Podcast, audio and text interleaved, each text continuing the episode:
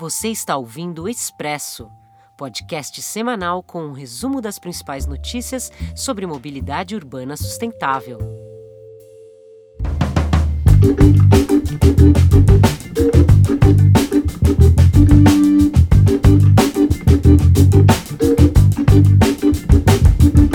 Olá, eu sou Regina Rocha, redatora do Mobilize Brasil, e estou aqui ao lado do nosso editor Marcos de Souza. E nós iniciamos esta edição número 51 do Expresso Mobilize com um resumo das notícias que marcaram a semana na área de mobilidade urbana sustentável. Oi, Regina. Olá, pessoal, tudo bem?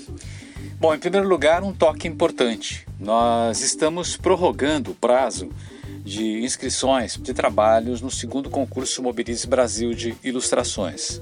Desta vez, como vocês sabem, nós temos uma categoria infanto-juvenil para crianças entre 5 e 12 anos de idade. E várias escolas pediram ampliação do prazo por conta das dificuldades colocadas pela pandemia. E porque somente agora, em agosto, as aulas presenciais serão retomadas, permitindo a orientação desses trabalhos. Por isso, nós abrimos a possibilidade de inscrição de trabalhos até 20 de agosto. O link para informações e inscrições está aqui no pé desta página do Expresso. Aproveite o novo prazo e inscreva sua ilustração. O tema, vale lembrar, é a mobilidade urbana depois da pandemia. Ou seja, como é que as pessoas farão para se deslocar e evitar os contágios desta e das futuras crises de saúde? O desafio é desenhar ideias e soluções para esse problema. Mas não esqueça, as inscrições agora vão até 20 de agosto. Em São Paulo, nesta semana, nós voltamos a uma das três áreas calmas implantadas recentemente na cidade. São três intervenções para a redução de riscos no trânsito, com a limitação da velocidade a 30 km por hora, faixas de pedestres elevadas e outros itens de segurança. Nós estivemos no bairro de Santana, na zona norte da cidade, e verificamos que, apesar de toda a sinalização, o comportamento dos motoristas e motociclistas não mudou significativamente. Muitos circulam em velocidades acima do novo limite e alguns mais atrevidos passam impunemente pelos semáforos vermelhos. É verdade. Nós vimos algumas barbaridades sendo cometidas por motoristas, especialmente por motociclistas de entregas no começo da noite, quando há aquela correria para entrega da pizza e tal. E muitos motociclistas passaram direto pelos faróis vermelhos ou é, passaram pelas esquinas de forma ameaçadora aos pedestres. As mudanças ainda estão sendo avaliadas, segundo explicou a Companhia de Engenharia de Tráfego, numa resposta que nos foi enviada em nota mas nós acreditamos que falta fiscalizar e, digamos, acalmar os motoristas. Mas é uma iniciativa correta, que vai no caminho da chamada visão zero, de impedir, de, ou pelo menos de mitigar, a violência e as mortes no trânsito, como várias cidades do mundo estão conseguindo fazer, algumas com excelentes resultados.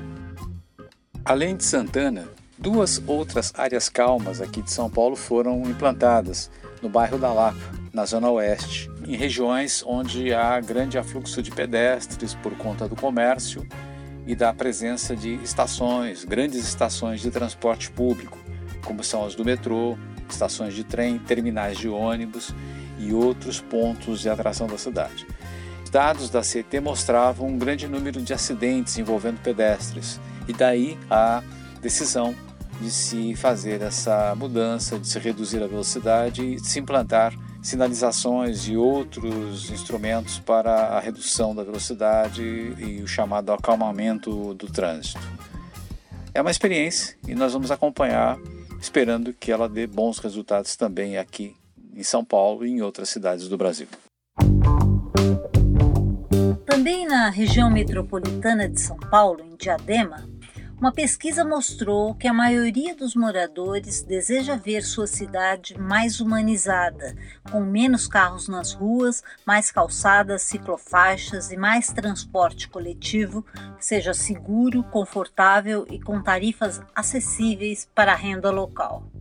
A pesquisa foi realizada para alimentar a elaboração do Plano de Mobilidade Urbana de Diadema e revelou também que 40% dos deslocamentos na cidade são feitos a pé, um índice alto para a região metropolitana.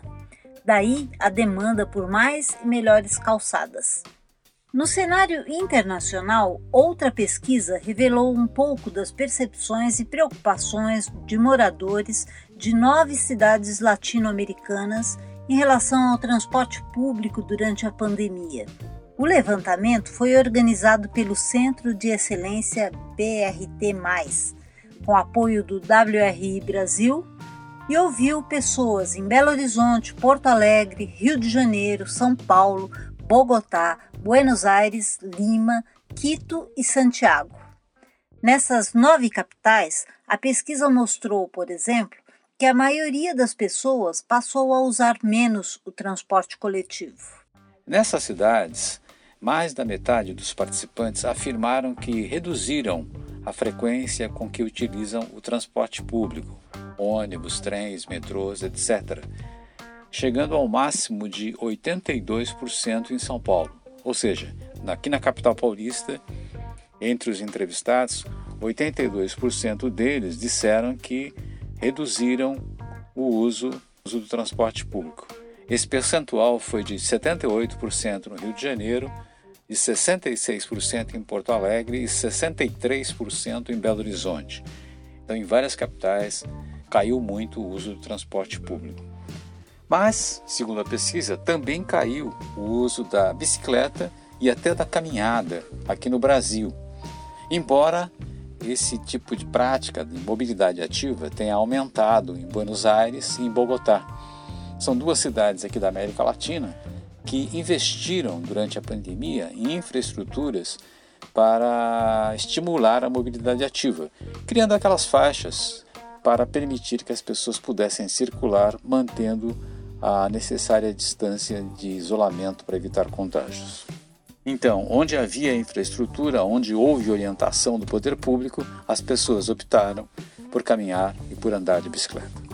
A pesquisa foi realizada de maneira remota com 5.924 pessoas, e uma segunda etapa terá início no final de julho para ampliar ainda mais os dados já obtidos.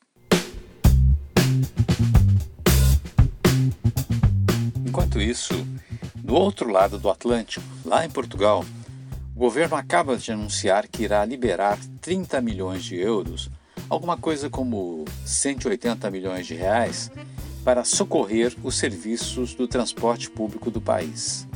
Lá em Portugal, como aqui no Brasil, esses sistemas perderam muitos passageiros e, consequentemente, as tarifas correspondentes por causa da pandemia, exigindo esse socorro do poder público. Aqui no Brasil, as empresas alegam que os prejuízos chegaram a 12 bilhões de reais mas o governo federal recusou os pedidos de apoio ao setor, o que está deixando várias cidades sem transporte coletivo, ou seja, as empresas não aguentam manter a, os serviços e desistem dos contratos. E isso exigiria sim uma ação do Poder Federal. Mas isso nós já falamos bastante em edições passadas. Só vamos voltar a tratar do assunto quando houver alguma novidade, algum avanço, enfim, alguma proposta alguma solução desse imbróglio que é, está matando o transporte público aqui no Brasil. E voltando ao cenário internacional, uma curiosidade sobre os veículos com pilotos automáticos. O sistema confundiu a Lua com um semáforo amarelo. O dono de um desses carros postou um vídeo no Twitter que mostra o sistema Full Self Driving confundindo a Lua com um sinal amarelo. Sempre que a lua entrava em cena no horizonte, a direção autônoma mostrava um sinal de trânsito na tela com a luz amarela brilhando, pedindo a desaceleração do veículo. A falha é compreensível, mas indica os grandes desafios para que se possa chegar aos desejados veículos autônomos seguros. Talvez no futuro esses carros sejam mais seguros do que os atuais, que são conduzidos por pessoas, pessoas humanas que podem falhar. Mas carros em excesso sempre serão um problema, sejam eles elétricos, autônomos, a gasolina, óleo diesel, qualquer coisa. Eles ocupam muito espaço.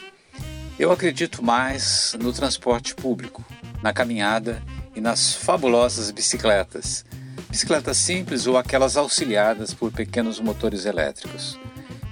E por falar nisso, agora em setembro, na cidade de Rosário, ou melhor, Rosário, como diziam os argentinos, no sul da Argentina, será realizado o décimo Fórum Mundial da Bicicleta. No ano passado, esse encontro foi realizado lá em Katmandu, no Nepal, mas em razão da pandemia, todas as atividades aconteceram de forma virtual, pela internet, o que foi uma pena, seria uma grande oportunidade para pedalar lá nas montanhas do Nepal. Nesta edição de 2021 em Rosário, as atividades serão presenciais, segundo dizem os nossos vizinhos argentinos. E haverá uma série de atividades de rua, como as bicicletadas, além de discussões, apresentações de trabalhos e outras ações para a promoção do uso da bicicleta nas cidades. O mais bacana é que o fórum é aberto à participação de todos, de forma gratuita e livre. Ele nasceu em 2011 em Porto Alegre, depois daquele triste episódio em que um motorista atropelou dezenas de ciclistas que participavam de uma bicicletada. Foram duas edições na capital gaúcha, uma em Curitiba e depois o fórum pegou a estrada em cidades como Santiago, Cidade do México, Medellín, na Colômbia, Lima, no Peru, Quito, no Equador e Katmandu, quando começou a ganhar o mundo. E agora temos o evento aqui ao lado, em Rosário, às margens do Rio Paraná. Para saber mais, é só acessar o link aqui nesta página. Mais um toque. É, o Instituto Corrida Amiga está realizando a campanha Calçada Cilada 2021. A, a, campanha já tem vários anos em que é realizada. Ela procura identificar problemas que aparecem no caminho do pedestre ou do cadeirante. São buracos, são degraus, são postes mal colocados, mesas, calçadas estreitas, enfim, aquela série de obstáculos sobre os quais nós falamos frequentemente aqui no nosso podcast e lá no Mobilize. A campanha vai até agora o mês de agosto e para participar basta fotografar e registrar problema encontrado e enviar para o site do Instituto Corrida Amiga. Para saber mais, dê uma olhadinha aqui no link no pé da página, clique lá e acesse o site da campanha Calçada Cilada para registrar a armadilha que você encontrar aí pelo seu caminho. Antes de concluir, mais um lembrete: não deixe de participar do nosso concurso de ilustrações. O link para inscrições e informações também está aqui no pé da página. O prazo se estendeu, mas as inscrições vão somente até 20 de agosto. Participe, desenhe, pense, mande sua ilustração.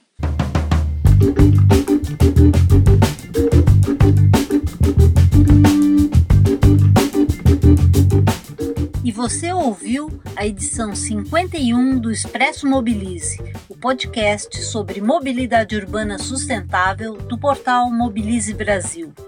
O Expresso conta com o apoio do Itaú Unibanco e do Instituto Clima e Sociedade. A produção é de Rick Ribeiro, Marília Hildebrand, Marcos de Souza e eu, Regina Rocha, além da locução de Mariana Amaral, que fez a vinheta de abertura. Para saber mais, acesse o site mobilize.org.br. E até a próxima semana.